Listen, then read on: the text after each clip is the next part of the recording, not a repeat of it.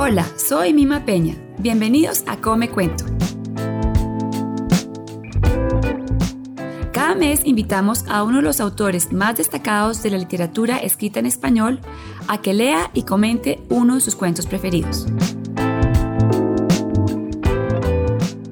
Una de las extraordinarias voces de la literatura contemporánea es la del escritor colombiano Daniel Samper Pisano, quien hoy nos va a leer uno de sus cuentos preferidos. Daniel Samper Pisano, abogado y escritor colombiano, también es periodista graduado de la Universidad de Kansas en los Estados Unidos y es considerado como el maestro del periodismo investigativo latinoamericano. Su trabajo ha recibido distinciones como el Premio María Morse Cabot, que otorga la Universidad de Columbia, el Premio Rey de España y ha ganado en tres oportunidades el Premio Colombiano de Periodismo Simón Bolívar. Además, Daniel Samper Pisano es miembro correspondiente de la Real Academia Española y miembro de la Academia Colombiana de la Lengua. Su obra, que incluye más de 30 libros, así como famosos guiones para el cine y la televisión, se caracteriza por contener una aguda crítica social, un uso impecable del lenguaje y un finísimo sentido del humor. Actualmente, Daniel vive en Madrid, pero por estos días está en Bogotá promocionando su último libro, Locos Lindos. Hoy tenemos el gusto enorme de que Daniel Samper Pisano lea aquí en Come Cuento La carga de membrillares del escritor argentino Roberto Fontana Rosa y que luego nos acompañe a comentar.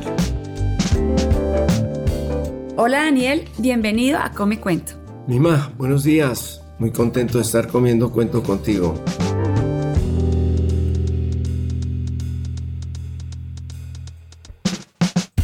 Bueno, antes de entrar a temas literarios, yo tenía por ahí unos 13 años cuando leí por primera vez una columna tuya en el tiempo que era sobre lo incómodo que había sido para ti la adolescencia y las fiestas y la bailada con niñas y a mí me pareció sensacional.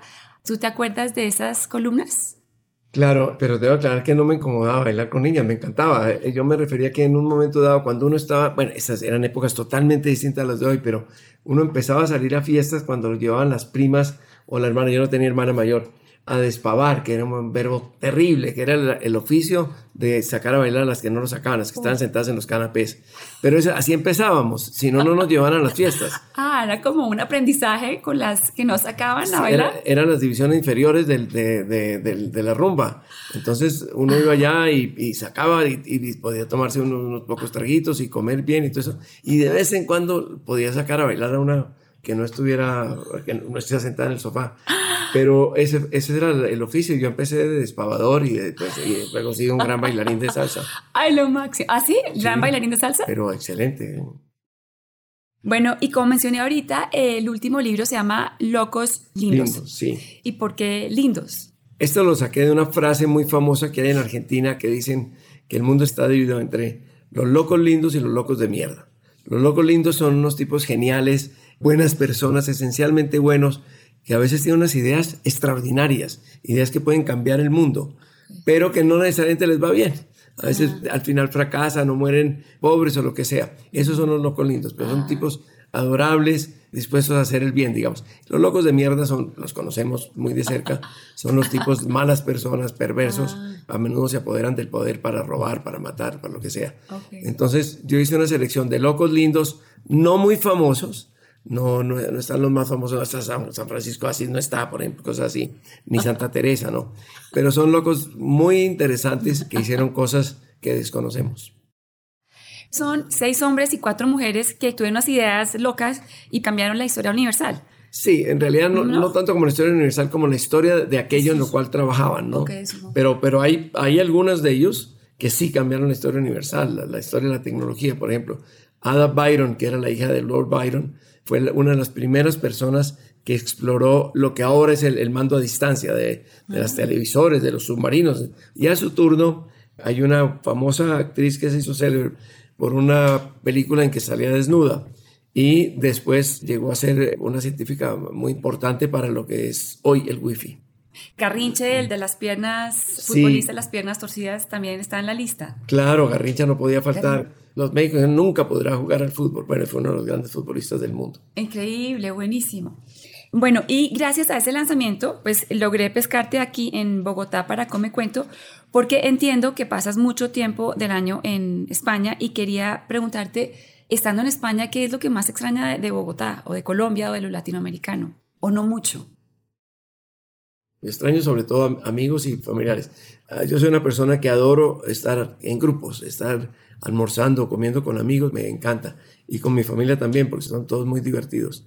Entonces eso lo extraño mucho, no que no tenga amigos en, España, los tengo y los quiero mucho, pero ese tipo de, reuniones en que hay una gran mamadera de gallo y al mismo tiempo se, coquetea inconscientemente y todo eso es muy bogotano, es un almuerzos que empiezan a la una de la tarde y terminan tres días después, la gente va y se baña y vuelve y todo, eso lo echo de menos.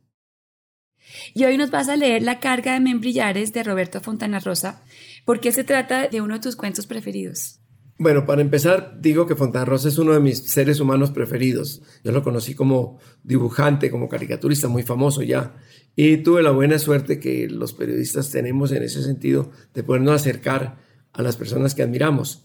Entonces nos hicimos amigos a través de amigos comunes y llegamos a ser muy, muy buenos amigos. Mm. Y yo llegué a admirarlo no solo como dibujante, que lo es y muy bueno, sino como escritor. Es un magnífico cuentista. Lo que pasa es que a veces el humor que ayuda en muchas cosas perjudica en otras. Entonces, como él escribe con humor, no, debe ser un, chistoso, no, es un gran escritor. Gran escritor. Entonces, los cuentos de él son literariamente excelentes. Y la gente tiende a olvidar que Cervantes, Gogol, el propio Balzac, todos escribían con humor, ¿no? Claro. Todos los grandes autores, García Márquez, ni más faltaba. Y entonces Fontana Rosa no tiene la misma fama como cuentista que tiene como dibujante, pero yo creo que es mejor cuentista que dibujante. Y este cuento contiene una parodia de la literatura de acción, de la, literatura de conquista, que nace pues con el Cid y con otros de, los tiempos medievales, y luego deriva a la, actual literatura de guerra. Y este cuento en particular, La carga de Membrillares, es una delicia de parodia de los relatos de, de guerra civil, digamos. Sí, sí, sí. Fontana Rosa, argentino, entrañable, escritor maravilloso. Creo que era defensor, por decirlo de alguna manera, de las malas palabras, que creo que tú también tienes una posición interesante al respecto. A ver si nos cuentas. Sí, el negro tuvo una intervención famosísima en un congreso de academias de la lengua en Rosario, Argentina, su tierra, donde defendió las malas palabras y dijo, ¿por qué las llaman malas? Están en el diccionario al lado de las otras. Muchas veces un carajo es indispensable. Si no se usa la palabra carajo, estamos incomunicándonos. Y defendió las malas palabras y decía, ¿por qué son malas? ¿Le pegan a las demás? ¿Han robado? ¿Han matado? No. Entonces es una defensa muy divertida de las malas palabras. No, yo también creo, evidentemente, porque me considero en eso discípulo de, de don Francisco de Quevedo Villegas, que con la misma mano escribía los más hermosos sonetos de amor que se han escrito en lengua española y los más procaces poemas de, caca, culo, pedo, pis, como dicen en España. Entonces creo que esas son palabras que hay que usarlas cuando hay que usarlas. Sí. Hay momentos en que uno tiene que usar una mala palabra, si no queda como un imbécil. Sí, de acuerdo. Dijiste ahorita el negro, ¿no? Cariñosamente se le decía al negro. Eh, hoy en día eso políticamente es súper incorrecto. Sí, Los gringos les debe parecer rarísimo. sí, en esta estupidez colosal que se ha ido apoderando del mundo de no ofender a nadie, de no tocar a nadie, de la corrección política, de que al negro no se le puede decir negro cuando el negro se llama negro. Es decir, tú vas a ver la mitad de las obras de, del pueblo colombiano cuando está componiendo vallenatos, cumbias, todo eso, y hablan de negro. Es un negro el que ha compuesto esto. ¿Qué será lo que quiere el negro? No dice que sea lo que quiere el africano, nada.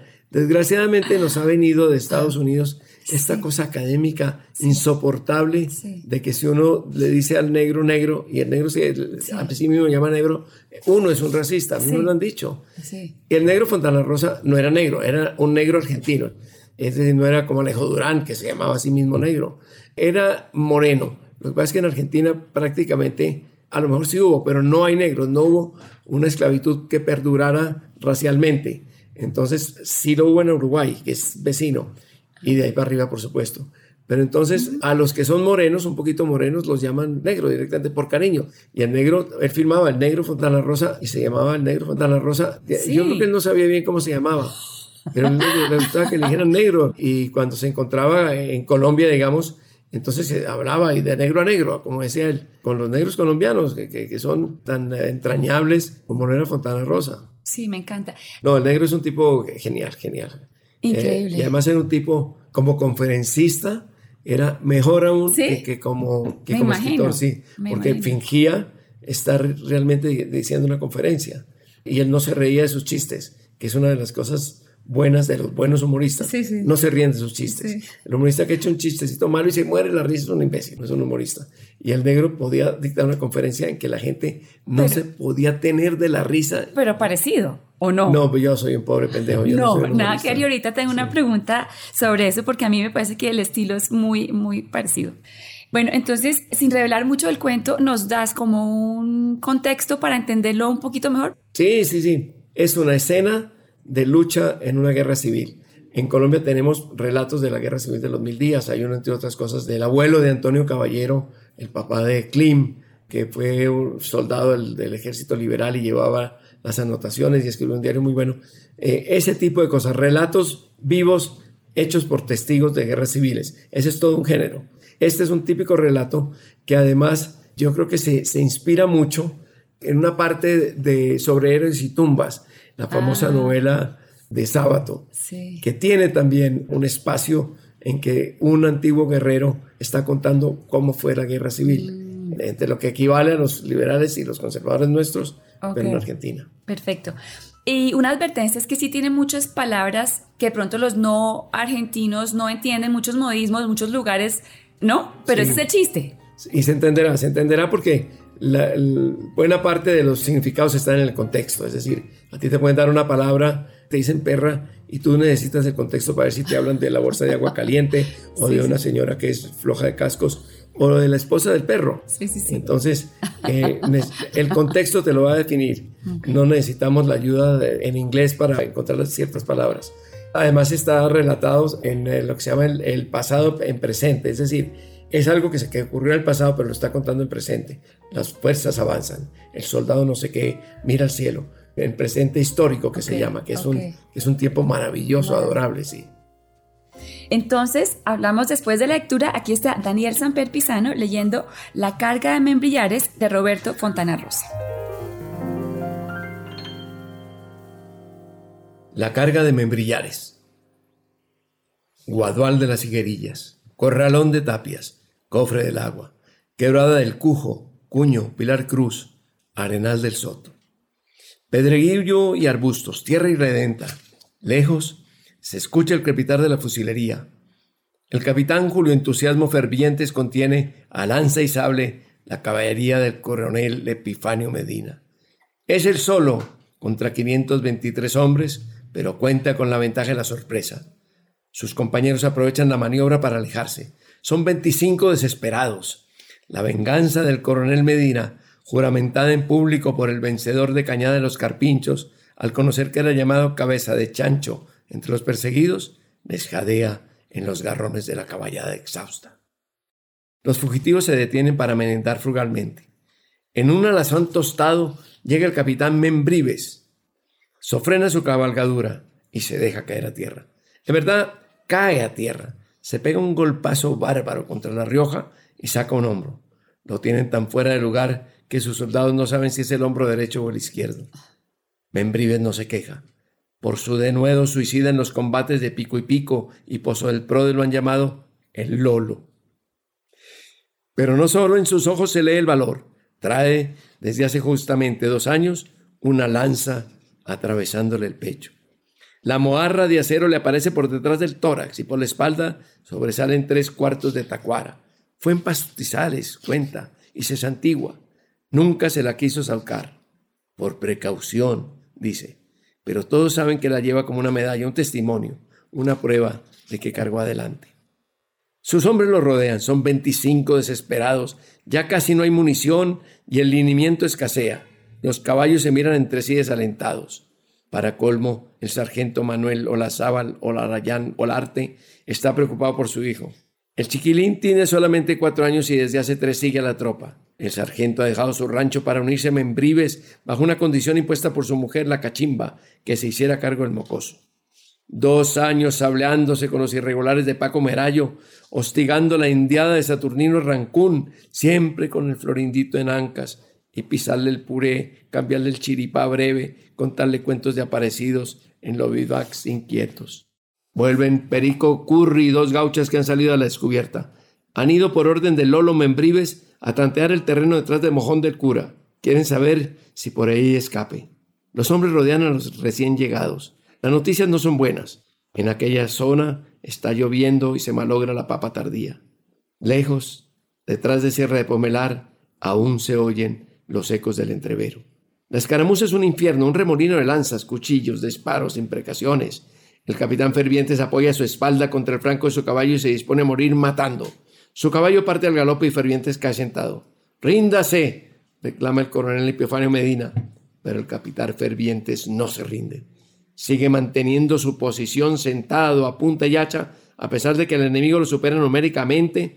Ríndase, vuelve a pedir Medina, asombrado por el valor exhaustivo de este criollo. 230 hombres se le acercan por detrás y lo derriban a culatazos.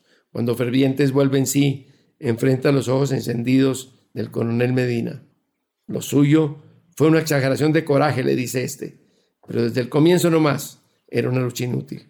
¿Por qué no se rindió? ¿Por qué no me qué? Responde altivo Fervientes, no ha oído nada. Al comienzo del tiroteo, lo ha ensordecido una bombarda. El mismo Epifanio Medina saca su sable y de un tajo limpio de huella al prisionero. Algo más que el coronel Medina persigue al capitán Membrives, la obsesión de alcanzar las salinas de Laguna del Tala. Tres años lleva buscando ese mar de blancura, lo sabe cerca, lo intuye, pero las guerrillas del coronel Medina le cortan el camino, lo hackean. Un solo motivo empuja a Membrives hacia la planicie salobre de la Laguna de Tala, hacer charque para la tropa. Son 25 desesperados, han carnado un chivito y la carne se pudre en la mochila del principal Prilidiano Coxis. El sargento Manuel Olazábal, Olalán, Ollarte, se acerca a Membrives, mi capitán, le dice, el florindito está con corredera. La diarrea estival acecha a los hombres de Lolo. Son 25 desesperados y Florindito va dejando un rastro orgánico fácilmente reconocible por las vaquianas del coronel Medino. Que coma carbón, ordena Membrives, y sus hombres se privan del asado para que se cumpla la orden. Detrás del cerro de la Urraca se oye de nuevo el pororó de la fusilería. Hace 4.327 horas que cabalgan.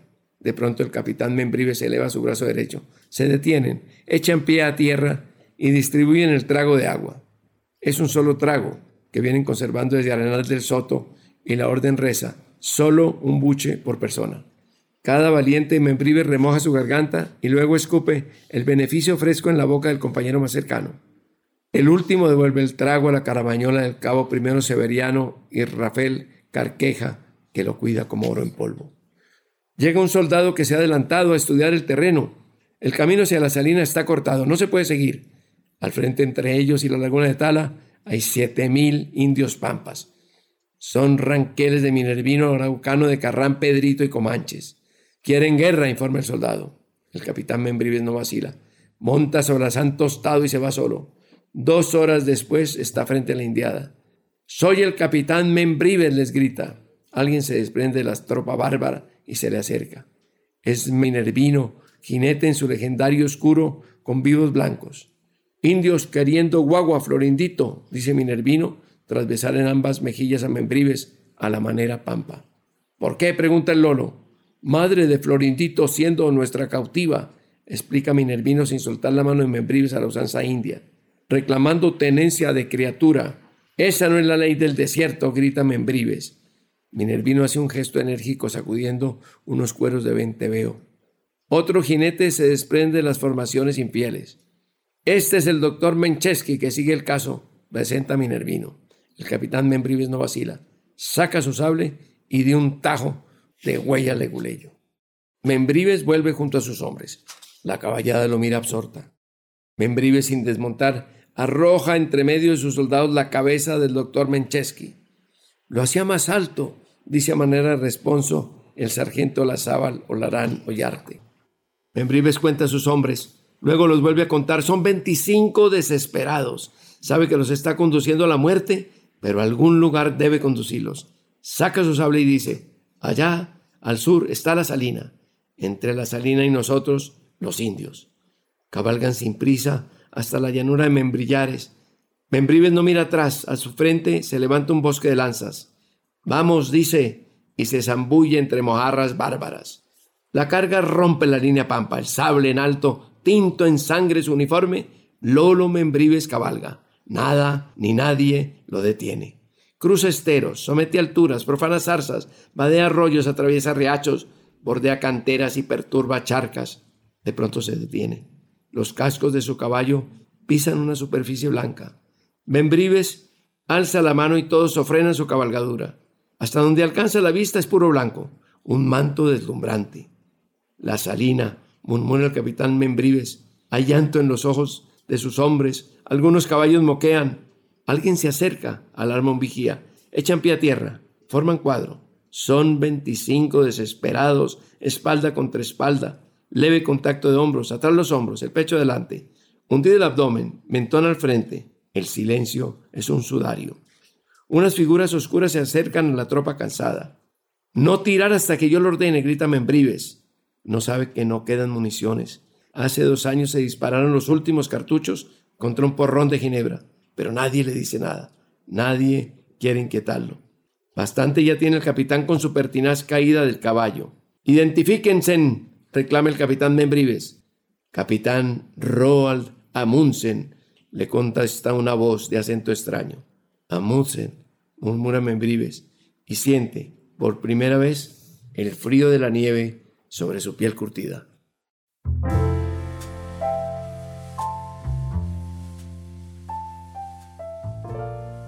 Qué bueno es, ¿no? Una maravilla, porque además tiene una cosa poética. Claro, tropiezan con el cono sur que lo estaban descubriendo en ese momento. Una maravilla. Gracias, Daniel Samper, por la lectura tan elocuente de este cuento de Fontana Rosa. No le hago suficiente honor a Fontana Rosa, pero bueno, por lo menos hay una idea a mí me tocó una segunda lectura para entenderlo bien. Es difícil y sobre todo es difícil dar con el, el ritmo, porque tiene que ser un ritmo que yo no consigo darle, yo no soy actor.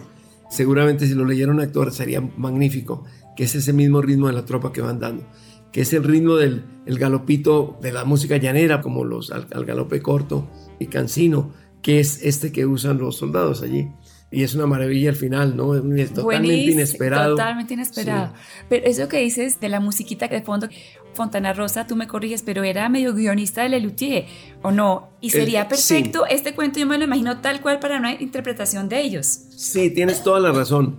Hay o escenas o tonos en algunas obras de Lelutier muy parecidas a las de este cuento. Fontana Rosa era colaborador creativo, ese era su cargo. Y en realidad, como decía él y como dicen ellos, él mandaba chistes y los mandaba, a ver, eh, un perro dice no sé qué, y hay muchos que están incorporados. Yo he podido distinguir algunos por el estilo de Fontana Rosa, que están metidos en los textos de Lelutier, pero uno dice, este es de Fontana Rosa. Hay uno muy divertido que obviamente ahora no se podría mencionar por la infame corrección política, y es una tribu africana, dicen que era muy negra, es decir, todos eran tan negros. Y había uno de ellos comenta el Fontana Rosa, era tan negro que sus compañeros le decían el negro. Entonces, esto pues obviamente ahorita estarían no, mando al cielo y estarían matándome por racista. Pero ese era un poco el humor del negro. Aquí, por ejemplo, en este cuento, va uno sabiendo determinados apuntes gracias a lo que está contando en ese momento. Cuando tiran la cabeza del profesor Mushigo, no sé qué cosa, uno de los soldados le dice al otro, lo hacía más alto. Ese es un cuento buenísimo, ¿no? Pensé que era más alto, sí. ¿Esa cantidad de nombres y de batallas y capitanes y sargentos son inventados o hay algo de cierto? Yo creo que todos son inventados. En España hay muchos nombres parecidos eh, que se llaman, eh, qué sé yo, Sultán de las Altas Torres o Madrigal de las Altas Torres. Es un pueblo precioso donde nació Isabel la Católica, si no estoy mal. Y hay muchos pueblos así. Y Marcos Musto hizo para alguna obra, yo no sé si finalmente se, se incorporó o no, porque mucho material quedaba tirado en el camino de los ensayos, una geografía española divertidísima, mm. eh, donde había pueblos que sí parecía que fueran verdad, pero en realidad no existían. Me acuerdo de uno que se llamaba Almorranas del Caudillo, y así muchos otros, algunos sumamente procaces, pero que uno se moría de la risa porque sonaba cierto, ¿no? Es como muy Fontana Rosa el cuento, ¿no? Es como su estilo. Él tiene muchos estilos. Fontana Rosa lo puede uno leer en, unas recreaciones de la vida contemporánea de Rosario, que son maravillosas, tan maravillosas que puede uno ser de Bogotá o de, o de París, pero las entiende perfectamente porque son seres humanos en juego. Simplemente el, lenguaje que usan es otro. El lenguaje es muy de Rosario, son cuentos de, sus amigos o que pasan en el bar donde, él iba. Hay uno maravilloso en que están todos los amigos del bar, sí, que hablan de mujeres y entonces uno de ellos empieza pues a, caminarle, a gimnasiarle. Finalmente logra pues llevarla al motel, es casada y no sé qué. Y un día llega un tipo grandísimo de dos metros y, dice, sé que aquí está uno que se ha acostado con mi mujer.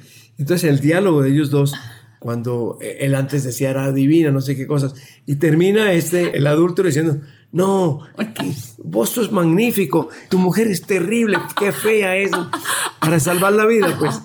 Muy divertido, el negro es genial para dar la vuelta completa a la situación. Y allí termina el marido diciendo, sí, respeta a mi mujer que es muy bonita. Y este, no, no, no, hay quien se acueste con ella. decía, sí, señor, muchos se acuestan con ella. Honradísimo. Ah, es una maravilla el cuento. Aquí contado yo lo destruí, claro, pero es un cuento formidable. Buenísimo. Sobre el estilo, yo encontré una cita acá que copié, que él decía, no me interesa demasiado la definición que se haga de mi estilo. No aspiro al Nobel de Literatura. Para mí es suficiente que alguien me diga que se murió la risa leyendo alguno de mis libros. ¿Qué crees? El negro era el hombre más ajeno a vanidades que yo conozco, de verdad. No le importaba nada eso. Era un tipo tranquilísimo, muy buen amigo.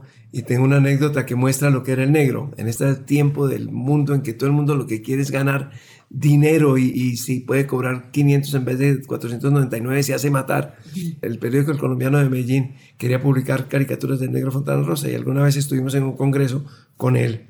Y Darío Arizmendi, que era en ese momento el director del colombiano, me dijo, oye, búscate al negro, quiero proponerle que nos haga unas caricaturas.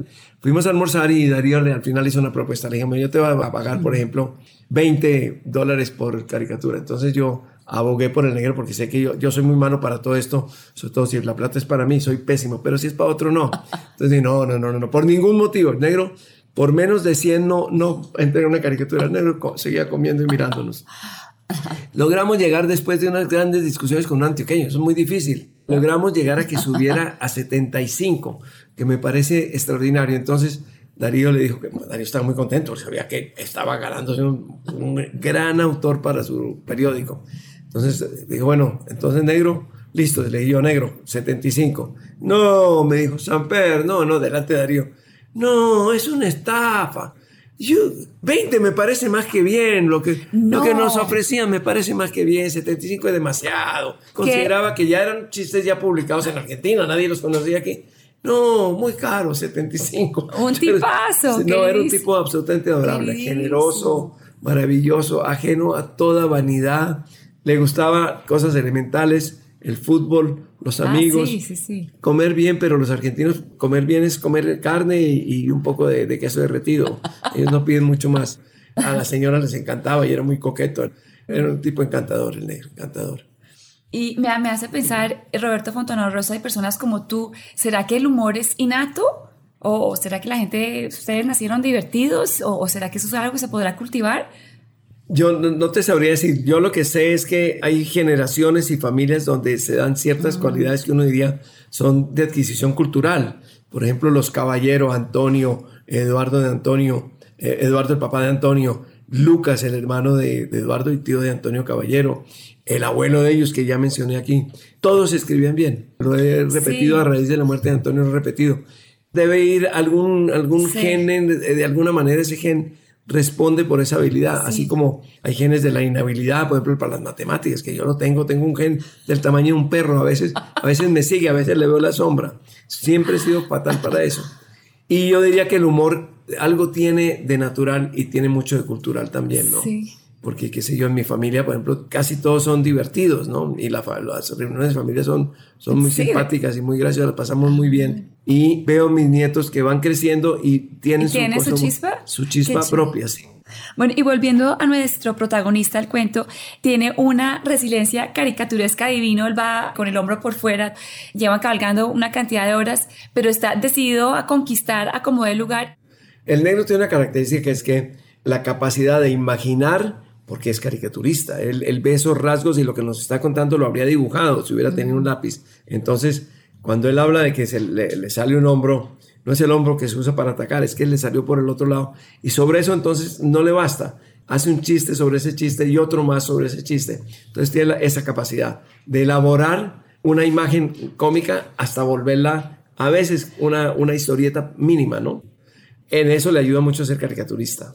Igual con lo de la diarrea, igual con lo del bucho de agua que se pasan de persona a persona y lo devuelven en la cantimplora. Es muy divertido, unas ocurrencias rarísimas, muy divertidas y la persiste, ¿no? Hasta que al final el último buche vuelve a la cantimplora.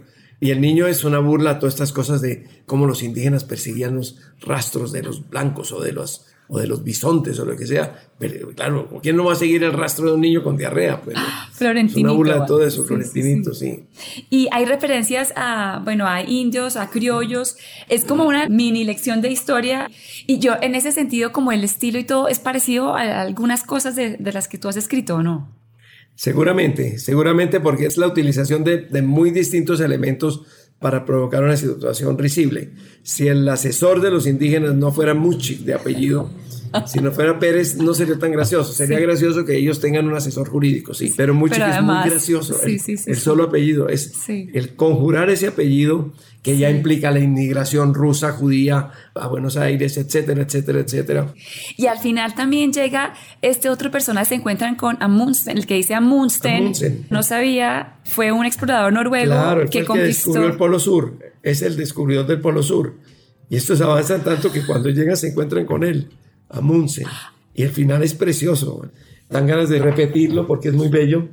Amundsen Musita Membrives, no sabe quién es, claro, no se sabe todavía, y siente por primera vez el frío de la nieve sobre su piel curtida. Cuando llegan creen que es una salina. Sí, Todos creemos, yo también pensé que habían llegado que lo blanco era sal. No, era que habían llegado al Polo Sur y allá estaba esperando el señor Amundsen, que es un tipo de Noruega, barbado, envuelto en pieles de foca. Hemos visto las fotos de. Para terminar, ¿qué crees que les va a pasar a este pobre Membrives y sus 25 desgraciados? Morirán de frío. Morirán, de frío, pues. Los pobres llegan allá descalzos, ya sin ropa, eh, con un trago de agua que todavía les sobre.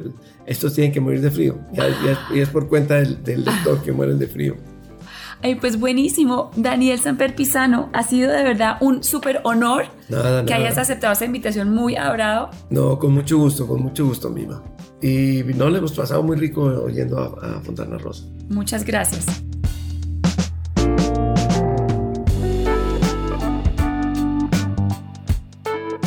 La carga de membrillares es uno de los cuentos que hacen parte del libro El mundo ha vivido equivocado, publicado por primera vez en 1985. Gracias por oírnos y gracias a Giancarlo Vega y Arne Quintero por la edición y musicalización de este podcast. Si les gustó este episodio, los invito a que nos sigan en Spotify, Google Podcast, Apple Podcast o su plataforma favorita. Y en la cuenta de Instagram, Come Cuento Podcast. Hasta luego.